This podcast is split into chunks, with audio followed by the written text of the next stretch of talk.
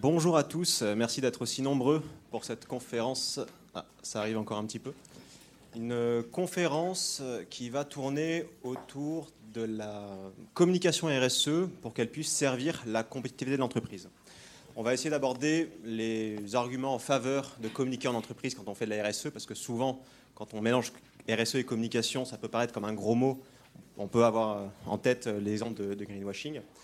Mais euh, chez Zeil, et en tout cas c'est ma, conviction, la communication est tout simplement indispensable dans sa RSE si on veut que ça passe à l'échelle et que toute l'entreprise puisse euh, prendre en main euh, ces enjeux et puisse aller partager ça à leurs parties prenantes pour que la RSE devienne rentable et que la RSE serve la compétitivité des boîtes. Ce qui n'est pas toujours le cas. Alors, je vais présenter ça avec quelques slides. On va essayer de rentrer dans le fond des choses sur le ROI potentiel et à quoi on peut s'attendre si on communique bien sa RSE quand on met en place une démarche RSE. Quel type de démarche RSE il faut mettre en place pour que ça serve vraiment la démarche de l'entreprise Notamment, on va parler un petit peu d'impact pour ceux qui sont au courant. Et surtout, les règles d'or sur comment faire pour communiquer sa RSE pour que ça serve la marque employeur, la différenciation de la concurrence et que ça soit bien perçu, pas comme du, greenwashing. Si vous avez des questions, n'hésitez surtout pas pendant la, conf à lever la main pour qu'on les fasse en direct, si ça vous va. Alors, très concrètement, pour me présenter en quelques mots, je suis Noël Boza, le fondateur de la plateforme Zeil. Et à Zeil, on a une expertise assez poussée justement sur la communication de la, RSE. On est une plateforme d'évaluation et de pilotage de la RSE qui a été pensée et conçue avant tout pour reporter et surtout communiquer le résultat auprès des parties prenantes. Alors, pourquoi est-ce qu'on fait ça Tout simplement, ça fait 50 ans qu'on parle de RSE, et quand on creuse un peu, on se rend compte qu'aujourd'hui, on a l'écrasante majorité du public les consommateurs, les salariés, les talents, les acheteurs qui veulent avoir du sens, qui veulent avoir de l'impact, mais ils n'arrivent pas à influencer les marques aujourd'hui parce qu'on a malheureusement trop peu de moyens de comprendre et de comparer ce que font les entreprises. Et de l'autre côté, on a les entreprises qui, elles aussi, veulent agir, veulent se lancer dans une démarche RSE, mais elles ne sont pas toutes toujours conscientes de qu'est-ce qui est important pour moi, qu'est-ce que je dois mesurer, quels sont les indicateurs clés, parce que dans la banque, on n'a pas du tout les mêmes enjeux que dans, que le textile ou dans le digital. Et surtout, une fois que j'ai mis du temps et de la ressource dans ma démarche, il faut que je sache comment le communiquer. Et ça, c'est le plus gros point qu'on va aborder aujourd'hui. Alors, pour commencer, déjà, il y a une bonne nouvelle, c'est que la RSE, il y a énormément d'études qui prouvent qu'elle est rentable, qu'elle peut servir la compétitivité des boîtes. Il y a une étude qui a été faite par France Stratégie en 2016, et je peux vous garantir que les chiffres ont augmenté encore depuis c'est qu'une entreprise qui s'engage vraiment dans une démarche RSE est en moyenne 13% plus compétitive que celles qui ne le font pas. En moyenne. Et ça, grâce à trois grands atouts, trois gros piliers. Le premier, c'est sur la marque employeur. Alors, il y a quelques chiffres qui sont assez marquants. Il y en a un, euh, à mon avis, qui est, tout récent, mais qui est, qui est très parlant. C'est que la RSE, le sens, l'impact qu'on va avoir à titre personnel en tant que salarié, est passé devant le salaire dans la motivation des collaborateurs. Et on sait qu'un collaborateur qui n'est pas motivé coûte très cher. De plus en plus, ça devient le critère majeur pour les collaborateurs, et pas que les jeunes, tout type d'âge euh, confondu. Et chez les jeunes, c'est plus de deux tiers aujourd'hui qui ne veulent pas travailler pour une entreprise qui n'a pas un impact positif. Donc que ce soit pour motiver ses collaborateurs et le retenir, ou pour attirer les talents, notamment les jeunes, ça devient tout simplement indispensable et il y a énormément de chiffres qui montrent qu'il y a un héroïque très fort derrière. Il y a aussi, vous en doutez, un atout très fort en termes de concurrence. Je donne quelques chiffres qui sont également assez marquants. La réputation de l'entreprise, c'est 43% lié à la RSE, assez, ce qui est assez énorme. On a l'écrasante majorité des Français qui ont déjà changé d'habitude pour des raisons environnementales notamment. Et chez les grandes boîtes, chez les acheteurs, Maintenant, c'est plus de la moitié qui intègre des variables et des éléments RSE dans le choix des fournisseurs. Et ça va encore plus loin aujourd'hui, où le scope 3, l'impact carbone des fournisseurs, devient partie intégrante de la stratégie des grands groupes. Et donc, ils n'ont plus trop le choix que d'aller cibler les, boîtes les plus, les plus engagées. Et au-delà de ça, il y a également quelque chose auquel on pense parfois un peu moins, c'est euh, la réduction des coûts. Il y a énormément de sujets et de piliers dans la RSE pas mal de green tech qui permettent de faire des économies concrètes tout en réduisant son impact environnemental ou social. Alors sur l'environnement, on va plutôt être sur la sobriété, consommer moins de ressources, plus circulaire, donc ça génère moins de coûts. Quelques exemples comme Alert Gasoil qui va pluguer leur technologie et leurs capteurs sur des véhicules pour réduire de 13% la consommation des véhicules, quasiment instantanément. Ou Coolroof qui va peindre les toits en blanc pour limiter la clim et le chauffage, tout simplement, consommés par les bâtiments. C'est aussi le cas de l'économie circulaire avec du Phoenix, du Commerceau, qui vont se rémunérer euh, sur euh, les économies réalisées dans le traitement des déchets, tout en créant un modèle complètement circulaire. Et donc, on est sorti de ce modèle de la RSE à la papa, dans lequel euh, les démarches sociales, environnementales coûtaient très cher, c'était presque un sacrifice en temps et en argent. Aujourd'hui, énormément de green tech et d'actions que je peux mettre en place permettent de réduire les coûts. Et c'est encore plus vrai sur le social. Comme je motive mes collaborateurs, comme je les attire plus facilement, j'ai des coûts RH et des coûts de turnover qui sont largement réduits, surtout dans une période comme aujourd'hui où il y a un marché de l'emploi qui est quand même très compliqué, euh, où euh, les salariés, notamment les jeunes euh, avec des profils digitaux, ont des augmentations de, salaire qui, qui, explosent. La mauvaise nouvelle, par contre, c'est que ce n'est pas automatique. Il y a des infinités d'exemples dans lesquels des démarches RSE ne vont pas avoir d'effet sur le gain de compétitivité d'une boîte, soit parce que ça va augmenter les coûts notamment en B2B, euh, quand on va, on va afficher des prix peut-être un peu plus chers. Et il peut avoir énormément de défiance, à la fois du côté des consommateurs, mais aussi de la part de vos propres salariés, si jamais cette RSE n'est pas bien structurée et surtout qu'elle est mal communiquée. Donc maintenant qu'on a dit ça, ce qui compte, c'est de se poser la question, comment on fait pour que ma RSE soit complète et qu'elle permette de gagner en gain de part de marché, en compétitivité, en marque employeur alors, pour ça, il y a deux étapes que je vous propose d'aborder. La première étape, c'est celle qui est vraiment structurante pour l'ensemble de la démarche RSE. C'est déjà, quand on parle de RSE, de quoi on parle? Il y a une vision de la RSE qui date depuis, 30 ans, qui est très tournée autour de l'ISO 26000, et qui consistait à voir la RSE avant tout comme une réduction des externalités négatives. Euh, c'est ce que la CEC e appelle la RSE à la papa, où je vais trier mes déchets, je vais réduire ma consommation d'énergie et d'eau qui est pas mal, c'est un pilier central, mais la véritable RSE qui est aujourd'hui la plus rentable pour la compétitivité d'une boîte, c'est ce qu'on va appeler l'impact, qui va aller au-delà de la RSE et qui est indispensable si on veut vraiment en faire un atout différenciateur.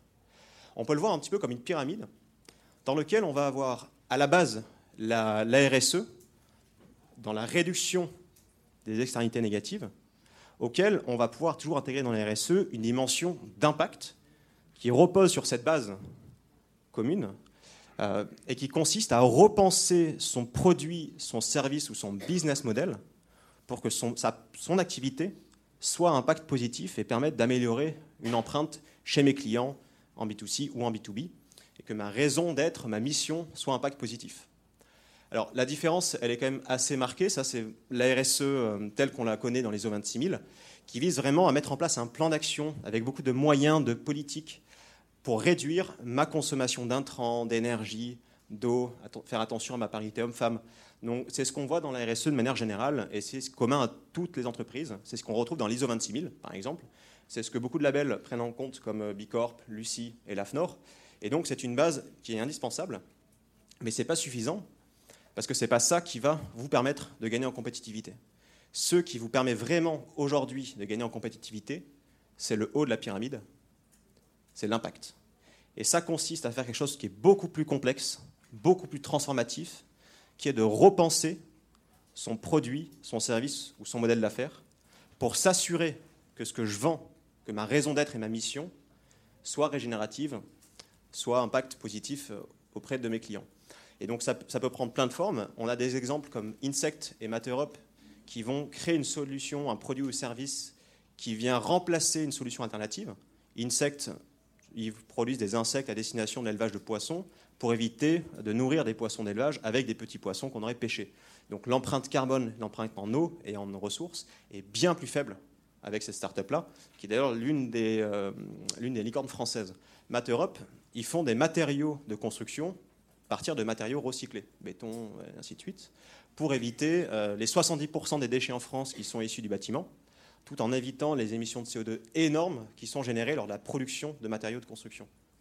Mais ça peut être aussi tout simplement des solutions de réduction de la consommation d'énergie chez mes clients, comme encore, c'est le cas de Coolroof, encore une fois, euh, qui, via son activité, permet d'améliorer son propre scope 3, donc les consommations de ressources de ses propres clients. Et ce qui est très important d'avoir en tête avant qu'on en vienne au sujet principal qui est la communication, c'est qu'il ne faut pas, penser que les deux sont, sont contraires. La base de la RSE, de l'ISO 26000, ce n'est pas ça qui vous permettra d'attirer les talents, mais c'est indispensable pour que votre démarche soit crédible. Donc quand vous allez commencer une démarche RSE ou la structurer, il faut vraiment prendre en compte tous les enjeux qui vont être clés et commencer à faire attention au tri sélectif, tous ces éléments qui sont visibles auprès des salariés et des clients. Parce que si on ne le fait pas, on ne sera pas crédible quand on parlera d'impact. Mais encore une fois, ce n'est pas ça qui vous permettra de gagner en marque employeur et auprès des clients. Ce qui aujourd'hui vous permet d'attirer les talents et de motiver vos salariés, c'est de leur donner un sens, c'est de faire en sorte que l'entreprise dans laquelle ils travaillent ait un impact positif sur l'environnement ou sur la société. Et il faut qu'on ait les deux pour avoir une démarche qui soit vraiment transformative, qui soit crédible et qui puisse apporter justement ce gain de compétitivité potentiel. C'est déjà bien, mais ce n'est pas tout. Une fois qu'on a fait ça, il y a l'enjeu majeur, celui, comme mon avis, que vous avez en tête, qui est comment je fais pour communiquer ma démarche, ma RSE et mon impact une fois que j'ai commencé à la structurer, une fois que j'ai commencé à la mettre en place avec mes équipes, sachant qu'en général, ce sont des démarches qui sont quand même transformatives. Un cabinet de conseil en impact, ça coûte 1000 euh, euros jour pendant des jours, des semaines ou des mois. Donc, mettre en place la démarche RSE, changer sa stratégie pour changer de produit, il faut que derrière, on puisse avoir un retour sur investissement. Sinon, ça sera toujours perçu comme un, sacrifice en temps et en argent. Et c'est là que la communication est, est indispensable après ce premier pilier. Donc, dans la communication, si je le résume, il y a trois façons de faire avec trois typologies d'outils différents. Le premier, je pense que vous le connaissez tous, surtout si vous avez déjà euh, fait ce genre de reporting, c'est le reporting réglementaire. Donc je fais un Excel euh, basé sur le GRI, bientôt sur la CSRD, dans lequel je vais devoir parler de certains sujets. Je vais énumérer des données. C'est bien, c'est obligatoire quand c'est réglementaire, mais ce n'est pas suffisant. Il y a une deuxième étape qui peut être intéressante, c'est de labelliser sa RSE d'avoir un tampon, une certification. Et là, on en vient aux différents ISO, à Bicorp, au label Lucie, à l'AFNOR, qui permettent d'avoir un, tiers de confiance qui vient crédibiliser ma démarche. Mais ce n'est pas encore suffisant, parce qu'il faut aller encore plus loin pour que la donnée soit vraiment transparente, accessible et, crédible. Et il va falloir rajouter une brique avec, des, avec quelques bonnes pratiques, quelques règles d'or, pour que la communication que je fasse soit enfin vraiment compréhensible par mes clients et consommateurs et comparable surtout avec le reste du secteur. Concernant le reporting réglementaire, le format, c'est très simple. On va poser des questions sous la forme de données brutes. J'ai combien de salariés? J'ai combien de femmes dans mes équipes? C'est quoi la parité homme-femme dans mes équipes? Et je vais devoir parler de toutes ces données sur un des standards, des templates qui existent. Le plus utilisé aujourd'hui, c'est le GRI, dans lequel on va avoir des centaines de points de data dont il va falloir que je sois transparent. Mais le souci qu'on a avec ça, c'est que la donnée n'est pas forcément comparable. Personne ne va comparer les 300 pages du, rapport SE de BNP avec les 300 pages du Crédit Agricole. même les plus écolos de tous ne vont jamais faire ce genre de démarche-là. La donnée n'est pas forcément bien hiérarchisée. Euh, souvent, on va essayer de parler de tout, mais il n'y a pas vraiment de pondération des enjeux en fonction de l'importance de l'enjeu pour mon activité. Et ça, c'est clé. Il ne faut pas que dans l'énergie, on parle euh, du climat de la même manière que de l'eau, de la biodiversité. Et surtout, c'est très dense, il y a énormément d'informations, beaucoup de textes. Donc ce n'est pas synthétique, ce n'est pas quelque chose qu'on va pouvoir lire pour se faire une idée en tant que consommateur ou en tant que salarié. Ça manque de, synthétique. La deuxième étape est par contre beaucoup plus efficace, ce sont les labels. Les labels vont avoir quelques avantages, notamment d'être un tiers de confiance. On a quelqu'un qui va venir tamponner le fait que j'ai mis en place une démarche RSE avec des actions qui sont crédibles, qu'on a vérifiés, donc on ne part pas de zéro. L'avantage des labels aussi, c'est qu'on va aborder tous les enjeux qui existent. Euh, si on prend l'exemple de Bicorp, on est sur 200 points de données, 200 actions qui sont prises en compte. Euh, et l'avantage d'un label, c'est que comme c'est un tampon, c'est une image, c'est très simple à intégrer sur une plaquette commerciale, euh, sur une devanture de magasin. Donc, en termes de communication, c'est déjà pas mal pour pouvoir le montrer. C'est beaucoup plus synthétique qu'un rapport RSE, beaucoup plus communicable ça peut être utilisé et ça peut servir auprès d'un client en B2B. Bicorp est de plus en plus connu et c'est une très bonne chose. Et donc certains clients vont favoriser un labellisé Bicorp plutôt qu'un autre. Euh, mais ça va aussi potentiellement servir auprès des salariés, euh, parce qu'une démarche qui est certifiée, qui est validée par un tiers, sert un petit peu à la marque employeur. Mais il y a quelques, éléments qui n'apparaissent pas dans un label et qui ne permettent pas d'accéder à tout le potentiel de ma démarche RSE, ma démarche d'impact. Notamment le fait que ça ne soit pas transparent, on n'est pas de détails. Quand j'ai un label, on ne sait pas exactement ce qu'il y avait derrière. Quand j'ai un label RSE ISO 26000, est-ce que c'était l'environnement, le social ou la gouvernance? Si c'est l'environnement, est-ce que c'était le climat, l'eau ou l'énergie? Et ce manque de, détails dans l'usage d'un label, ça manque notamment aux consommateurs et aux salariés. Pour faire un petit parallèle, dans la nourriture, les produits alimentaires, ce n'est pas les labels qui ont changé la façon dont on consomme, c'est Yuka. Parce que Yuka est allé dans un niveau de profondeur, de détail beaucoup plus poussé, et il a permis aux gens de s'éduquer sur ce qui était important, exactement ce qu'il y avait derrière, et d'avoir un niveau de détail beaucoup plus avancé que les anciens labels qu'on avait sur certains produits. Et l'autre petit élément, malheureusement, qui n'apparaît pas vraiment dans les labels RSE, c'est que quand on est basé sur l'ISO 26000, on ne rentre pas en détail dans le cœur de métier, dans l'activité de l'entreprise.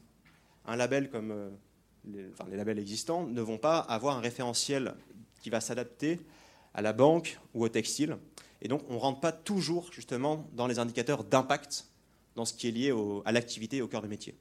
Donc, très positif, plus, plus visible et plus communicable que les reportings réglementaires, mais ça manque encore de transparence et d'adaptation au secteur d'activité. Et c'est pour ça qu'il faut pouvoir compléter ces piliers avec quelque chose en plus, quelque chose qui est comparable, qui est communicable, qui est synthétique et qui s'adapte à ce que je fais, avec quatre règles d'or qui sont pour moi indispensables si vous voulez communiquer sans que ça soit perçu comme du greenwashing, pour que ce soit compréhensible par les gens à qui vous allez vous adresser, et que vous, partie prenante, puissiez enfin comprendre et comparer ce que vous faites par rapport au reste du secteur d'activité. Parce que c'est ça qui est important notamment dans la différenciation avec les concurrents. Donc le premier élément, on va le voir juste après, c'est de pouvoir limiter au maximum le nombre de questions qu'on va poser, le nombre d'indicateurs qu'on va suivre, et de faire en sorte que cette sélection très limitée soit aussi priorisée et pondérée en fonction de l'importance des différents enjeux par rapport à mon cœur de métier. On va y revenir juste après. Un point qui est clé, et s'il y en a un qu'il faut retenir, c'est celui-là. Quand on parle d'indicateurs RSE et d'impact, il faut parler en valeur relative et pas en valeur absolue il faut parler en ratio, en taux, en pourcentage, et pas uniquement en unité. Tonnes de CO2, litres d'eau, énergie consommée, parce qu'on ne peut pas le mettre dans le contexte quand on parle avec ce genre d'ordre de grandeur. Et surtout, parler de vos résultats plutôt que de parler des moyens. Parler de votre intensité carbone et pas de votre plan d'action de réduction des émissions de CO2. Ce qui, n'est pas très engageant, euh, même si c'est bien d'avoir ce genre de, politique. Alors, en ce qui concerne le nombre d'indicateurs euh, à, piloter, à communiquer. Dans l'idéal, ne dépassez pas 20 KPI. Sélectionnez vraiment ceux qui sont clés par rapport à ce que vous faites. Vous êtes dans la banque, prenez des enjeux comme euh, la part de vos actifs financiers qui sont dédiés vers l'impact, le pourcentage de désinvestissement d'énergie fossile, la part de vos actifs financiers gérés avec de l'ESG. Vous êtes un VTC, regardez la part des véhicules qui sont électriques ou bas carbone. Regardez l'intensité carbone au passager kilomètre. Prenez vraiment quelques critères en lien avec ce que vous faites et évitez de piloter ou gérer des centaines d'indicateurs parce que vous allez passer beaucoup de temps pour suivre des données qui ne sont pas toujours les plus pertinentes et les plus matérielles par rapport à ce que vous faites. Et en limitant ce nombre d'indicateurs, non seulement le message sera beaucoup plus clair, mais en plus vous n'allez pas être perdu avec plein de, de sujets à piloter et à suivre. Vous allez pouvoir vous concentrer sur quelque chose de beaucoup plus simple et mettre plus de temps sur les enjeux vraiment les plus importants. Un deuxième élément qui va dans la continuité, c'est de bien faire attention à montrer et à pondérer vos enjeux par rapport à l'importance de ces enjeux par rapport à votre secteur d'activité. Si vous êtes dans l'énergie, les enjeux, les indicateurs dont il faut parler en priorité, c'est ce qui touche au climat. Parce que l'énergie, c'est le plus gros contributeur aujourd'hui par rapport aux enjeux climatiques. Dans l'agriculture, c'est un petit peu différent. L'agriculture, il y a bien sûr des enjeux climatiques, mais l'agriculture, aujourd'hui, c'est le plus gros poste d'impact sur la biodiversité et sur l'eau. Et donc quand vous allez choisir vos critères d'impact, mettez en priorité, mettez tout en haut ceux qui correspondent aux ODD par exemple, qui sont le plus en lien avec votre secteur d'activité et ceux pour lesquels votre secteur a le plus d'impact sur les différents piliers de durabilité. Si vous êtes un VTC, il y aura bien sûr le climat à prendre en compte, le transport, l'énergie, mais il y a également, pourquoi pas, la protection sociale, parce que là, il y a un enjeu très fort euh, sur, sur les VTC qui utilisent euh, uniquement des, des auto-entrepreneurs. L'élément qui est pour moi le plus important, si vous voulez que votre communication RSE soit comparable, c'est de parler en valeur relative. Je vais vous donner un exemple. Si demain on avait Uber, pour reprendre les VTC, qui nous disait on a un million de véhicules électriques sur la route, c'est génial, on a permis d'éviter 10 millions de tonnes de CO2. Ça paraît énorme, ça paraît titanesque. Mais ce qui compte, si on veut vraiment faire un choix en tant que consommateur ou salarié, c'est de voir qu'est-ce que ça représente. Peut-être que 1 million de véhicules, c'est que 1% de la flotte. Peut-être que 10 millions de tonnes de CO2 évitées, c'est peut-être que 0,1% d'émissions de, de, Uber. Et si on veut le comparer avec une vraie alternative qui s'appelle Marcel Cab, Marcel qui a à peu près 50% de sa flotte électrique à Paris, peut-être qu'ils n'ont que 500 véhicules électriques, mais ça représente 50%. Par rapport à l'impact d'une course, l'impact chez Marcel est deux fois moins important que chez Uber.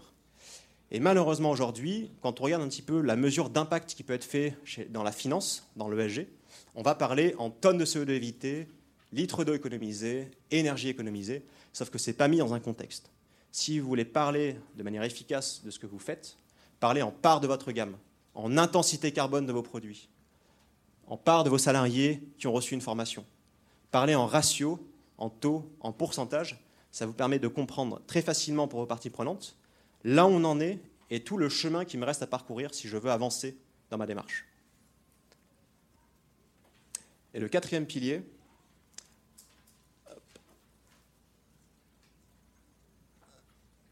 parler de, résultats. On voit beaucoup, et il y a beaucoup de critiques autour de les entreprises qui vont dire qu'elles vont devenir net, net, euh, net zéro carbone en 2050. Elles parlent d'un objectif lointain où elles parlent de leur feuille de route. Ce qui est important, si vous voulez être crédible et si vous voulez que ça serve en quelque sorte aux consommateurs et aux salariés qui vont voir ce que vous faites, il faut voir en quelque sorte là où on en est aujourd'hui. Parler des résultats de votre politique ou le point de départ de votre démarche si vous commencez. Ne parlez pas de votre politique d'eau, mais parlez de la consommation d'eau par produit vendu. C'est beaucoup plus chiffré. Et en parlant de ce résultat-là, c'est facile dès maintenant de comparer un produit avec un produit concurrent, parce qu'on parle le même langage rapporté au produit. On ne veut pas être neutre en carbone, il faut d'abord parler de l'intensité carbone actuelle de l'entreprise pour comprendre après là où on veut aller et l'objectif qu'on va se fixer.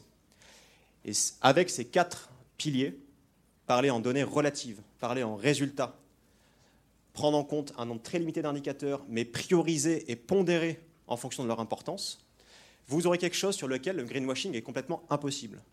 Parce que vous n'aurez pas choisi les indicateurs qui vous arrangent, les indicateurs seront sélectionnés de manière objective par rapport à l'importance de votre secteur. Vous ne pourrez pas faire de l'impact washing en disant j'ai évité 10 000 tonnes de CO2. Vous serez complètement honnête sur là où vous en êtes sur chacun des enjeux et le chemin qui reste à parcourir encore une fois, si on arrive à le relativiser. Et les gens ne seront pas perdus dans une masse de données, de textes de 50 pages, 10 pages, 20 pages, mais auront en un clin d'œil accès à l'information qu'ils cherchent pour pouvoir comparer ce que vous faites avec ceux des concurrents. Et si vous mettez ça en place, je peux vous garantir que le greenwashing sera par nature, par défaut, impossible et que vous aurez des retours plutôt très positifs de la part des entreprises, enfin de la part de vos parties prenantes. Et on accompagne des marques aujourd'hui qui commencent à zéro, on a des entreprises dans le transport routier où ils sont encore très très loin d'avoir commencé à réduire leur intensité carbone, à réduire leur consommation d'énergie, mais qui disent, écoutez, voici où on en est, on n'est pas bon, on est honnête, voici nos objectifs, et avec cette démarche-là complètement transparente et en jouant sur ces quelques règles, en fait, ils gagnent déjà des parts de marché, parce que ça fait un petit peu la différence avec toutes les boîtes qui disent, bah, écoutez, on est les meilleurs, voici pourquoi, je vous sors trois, trois critères, ils ne sont pas comparables, et il manque de transparence, et ça manque de, de détails qu'il y a derrière. Et très concrètement, la façon dont nous, on, a créé notre méthodologie et nos profils, sans forcément rentrer dans tous les détails, suit justement ces quatre règles d'or pour éviter tout greenwashing possible et permettre de comprendre, de comparer ce que font les, ce que font les marques. Donc, pour parler un tout petit peu de, de ce que l'on fait, nous, on a développé une matrice qui est capable d'aller identifier pour n'importe quelle entreprise, que je sois le boulanger du coin, la grande banque internationale, le pêcheur de coquillages, tous les indicateurs, les critères RSE et d'impact qui sont les plus importants pour moi, en fonction de l'activité, le secteur, les spécificités et la taille, pour au final n'aller sélectionner sur un outil numérique que ceux qui sont vraiment importants. On essaie de les limiter à 20, 30, mais dans certains grands groupes, on peut aller jusqu'à 50, peut-être 70.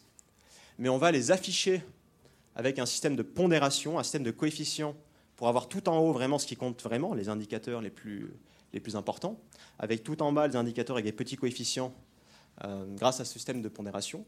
Faire en sorte que tout en haut de la grille, on retrouve les indicateurs d'impact, ceux qui touchent aux produits, aux services ou au modèle d'affaires de l'entreprise, avec à chaque fois des critères adaptés au corps de métier.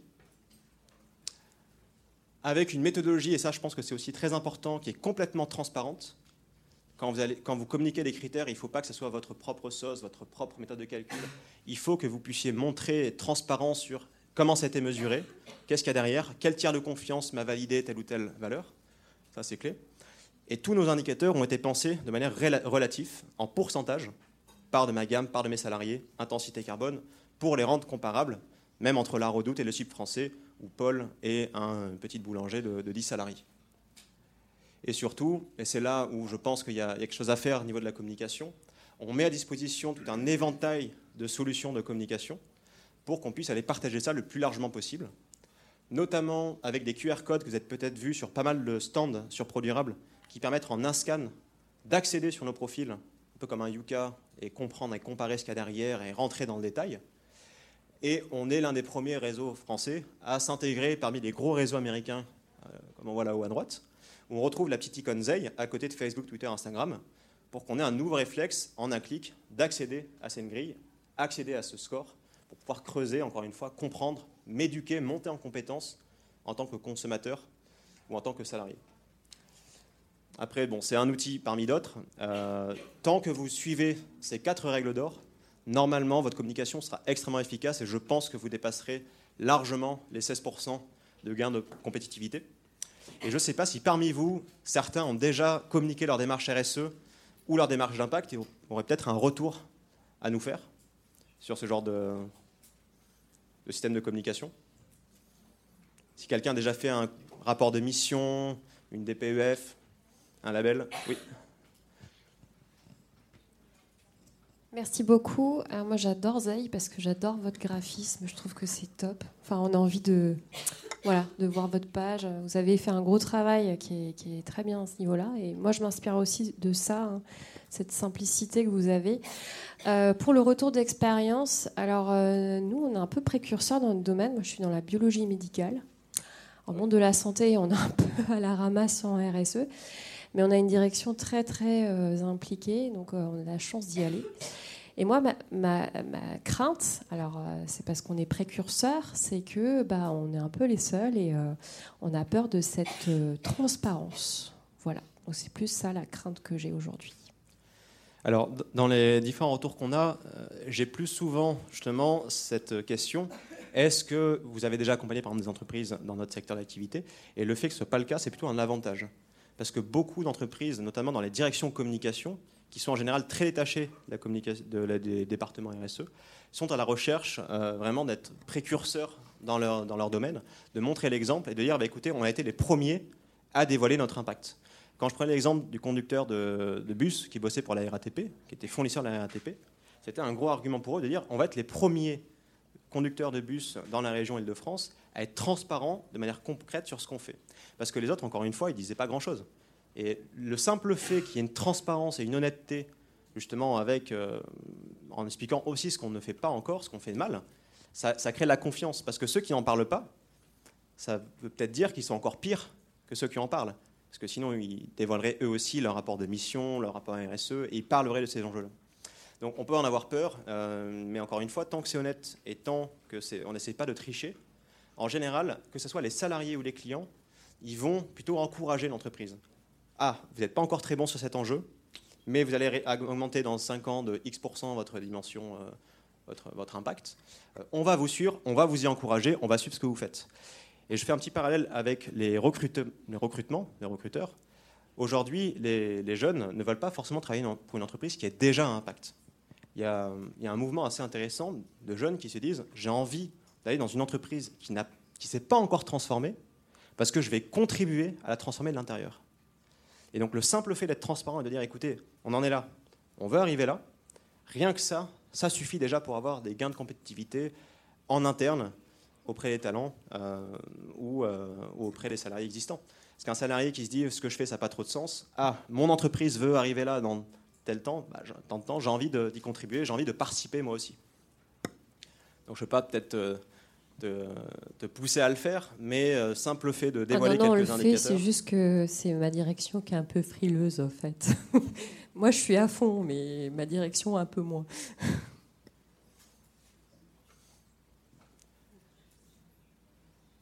Est-ce que des... Oui.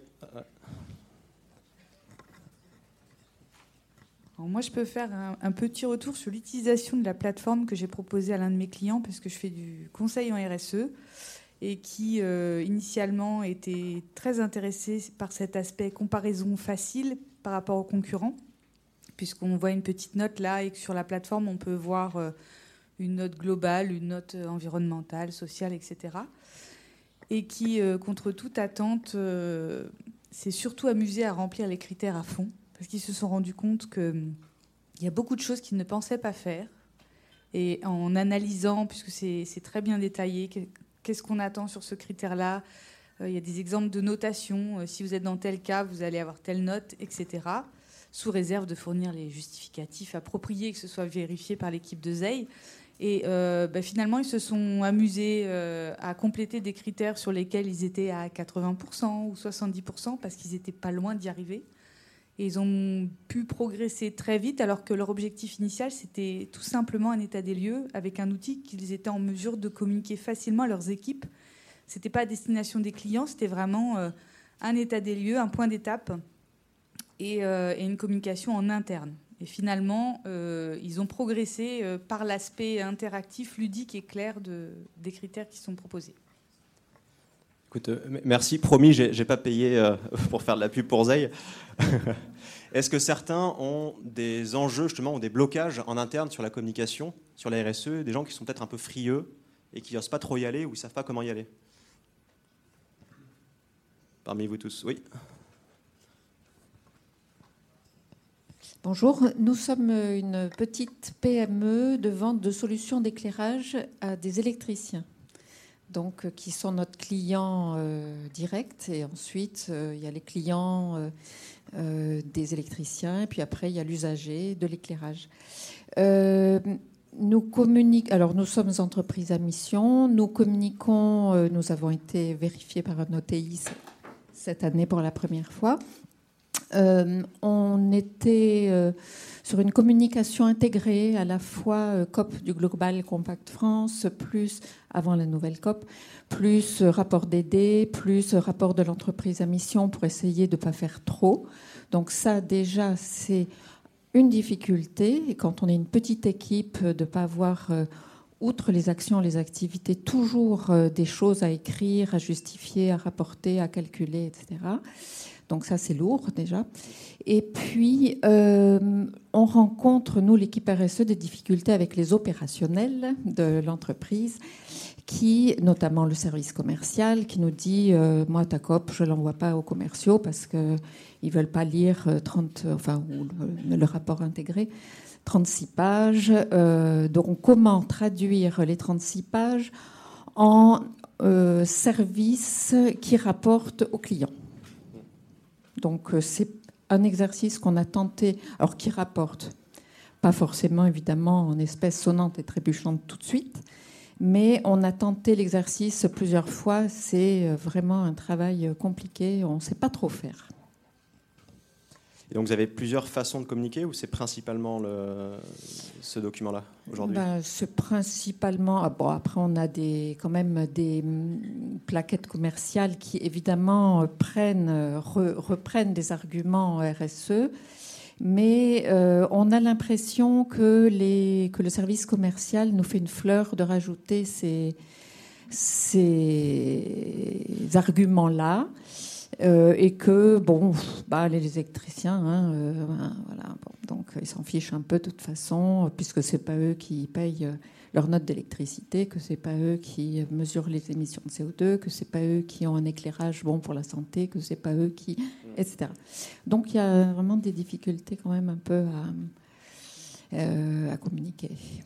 Alors on essaye de faire des services orientés clients, services RSE directement, collecte de déchets par exemple et. Et au travers de ces services, d'en profiter pour communiquer des petites choses concrètes. Alors c'est sûr que 36 pages, c'est un petit peu beaucoup et le commercial, enfin les commerciaux en général, on a beaucoup de travail, donc euh, on n'est pas, pas forcément le temps de tout lire et de l'intégrer dans le message commercial. Mais là, la cible qui peut être pertinente dans ce cas-là, c'est pas forcément l'électricien, c'est le client l'électricien. Pour que le fait, si jamais vous avez de l'équipement qui est très sobre en termes d'énergie ou des matériaux qui sont durables, ça peut être un argument de vente pour l'électricien auprès de ses propres clients. Et donc là, ça vaut le coup en effet d'essayer d'en déduire 5-6 points de données, 5-6 indicateurs clés sur les matériaux, la consommation d'énergie, pour que ça soit inclus dans, la, dans le message commercial de l'électricien. Dans l'argumentaire commercial. Voilà. Bon, après, euh, il y a une sensibilisation, je pense, à faire. Euh, les commerciaux pensent toujours, je crois, que euh, le coût est euh, en matière de bâtiment, on va dire, euh, quand même un critère de choix très important. Mm. Et que, euh, au-delà des, appels d'offres qui intègrent maintenant quand même des exigences RSE, il y a peu de, peu de clients qui, qui regarderaient ces arguments-là. Mais bon, il ne faut pas désespérer. C'est encore, encore au début dans le secteur, mais bon. Ce qui est sûr, c'est que là, avec tous les feux de forêt, l'eau qui commence à se faire un peu rare en France, ces questions, notamment environnementales, vont être de plus en plus intégrées dans les achats, dans les consciences de tout le monde, même dans les consciences des électriciens eux-mêmes. Donc euh, même, c'est bien de commencer maintenant, parce qu'au moins vous serez les premiers là-dedans euh, quand mhm. ça sera vraiment démocratisé demain. Mm. Et est-ce qu'il y a des gens qui ont vraiment aucun intérêt de la part des commerciaux en interne, où il n'y a que des blocages? Ou pas euh, parmi vous? Parce qu'il y, a quelques années, il y avait à peu près la moitié des gens qui me disaient ben, Moi, tout le monde s'en fout. Là, j'ai l'impression que c'est un peu plus rare du coup, tant mieux. oui. Bonjour. En, matière de communication et de greenwashing dont vous parliez tout à l'heure, j'ai lu récemment que, je crois que c'est une directive de 2021 ou 2022 qui va éviter le greenwashing de la manière suivante. c'est de ce que j'ai compris. Hein. Peut-être vous allez pouvoir nous éclairer mieux. Parce que là, c'est vraiment de la com. En fait, les sociétés qui vont montrer leur enjeu, qu'elles soient grosses pour attirer et pour avoir de la notoriété, si elle ne montre que les enjeux, vous parliez tout à l'heure des données relatives, des résultats à donner, il faudra qu'elle justifie par des chiffres euh, comment elles sont arrivées et comment elles traitent ces enjeux. Alors, c'est une bonne solution pour l'une des trois façons de faire du greenwashing. Il y a, il y a en fait trois façons euh, concrètes de, faire du vrai greenwashing. La première, c'est le greenwashing tel qu'on l'a tous en tête, c'est de mentir ou de mesurer d'une manière un petit peu détournée. Sauf que ça, de plus en plus, c'est contrôlé, notamment chez les grands groupes qui ont des ETI qui sont obligés de valider la donnée. Mais de manière générale, les entreprises ont arrêté de le faire parce qu'il y a aussi un effet de bad buzz très fort. Parce qu'aujourd'hui, sur les réseaux, quand on se rend compte que quelqu'un a menti, c'est très facile de partir en bad buzz. Et la façon de faire du greenwashing aujourd'hui, il y en a deux autres qui sont pas toujours malveillantes parce que les entreprises ne le savent pas forcément et qui visent à ne parler de que ce qui m'arrange. Euh, on a par exemple dans l'énergie certains qui ont parlé que du climat ou que du renouvelable. Sauf que si on veut vraiment parler en détail, il faut parler du renouvelable, du carbone, du pilotable et de plein d'autres éléments. Et donc il y a deux façons de, faire ça. Euh, soit c'est en ne parlant que de valeur absolue, comme nous disait tout à l'heure, euh, et là on peut dire ce qu'on veut avec euh, quelques chiffres. Et il y a ne parler de que ce qui m'intéresse en masquant les enjeux qui sont pourtant importants pour moi, mais qui ne m'arrangent pas trop. Et quand on fait ça, en effet, c'est plus compliqué de le contrôler. et pour ça, en général, il faut passer par des tiers de confiance, notamment les labels, qui s'assurent de prendre en compte toute la démarche. Mais le vrai greenwashing, c'est quand même assez rare aujourd'hui.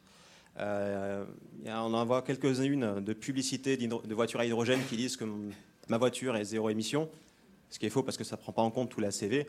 Et c'est là justement que ce genre de, démarche et ce genre de tiers de confiance vont pouvoir valider tout pour s'assurer que ce n'est pas du, bullshit, on va dire ça comme ça.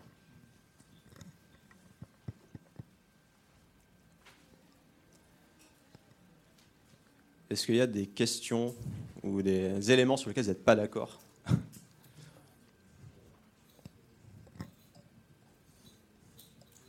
Oui.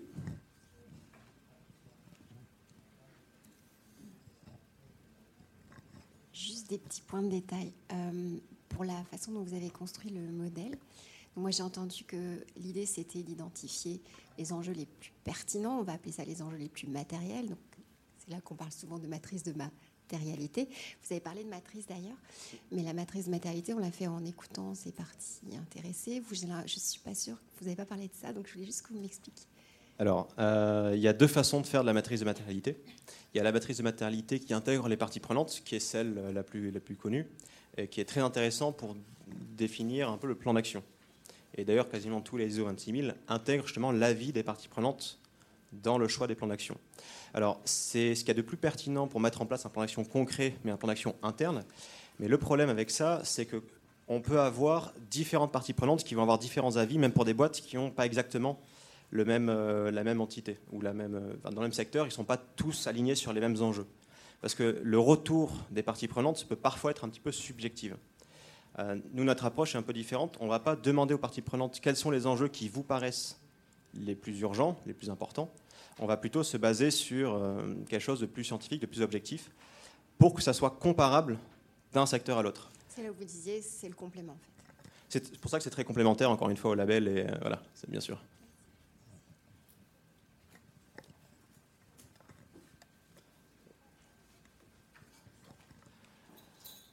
On est arrivé au bout des, 45 minutes. Est-ce que certains ont d'autres questions, veulent intervenir? Ou on passe à la conférence suivante?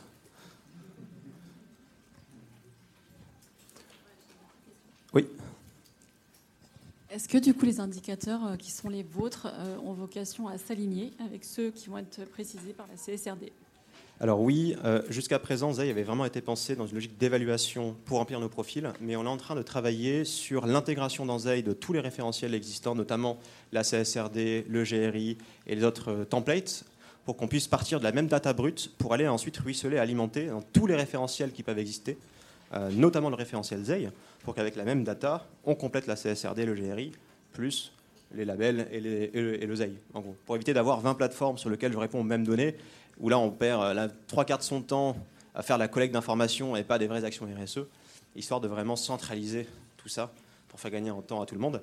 Et dans la partie communication, on est en train de finaliser, enfin on est en train d'avancer, pardon, sur le fait de pouvoir exporter un rapport basé sur la CSRD ou le GRI automatiquement d'après les datas qui ont été euh, enregistrées. Mais comme le rapport n'est pas suffisant, je pense, en termes de communication, les datas collectées pour le rapport viendront ensuite compléter le profil ZEI pour l'aspect plus héroïste de la communication.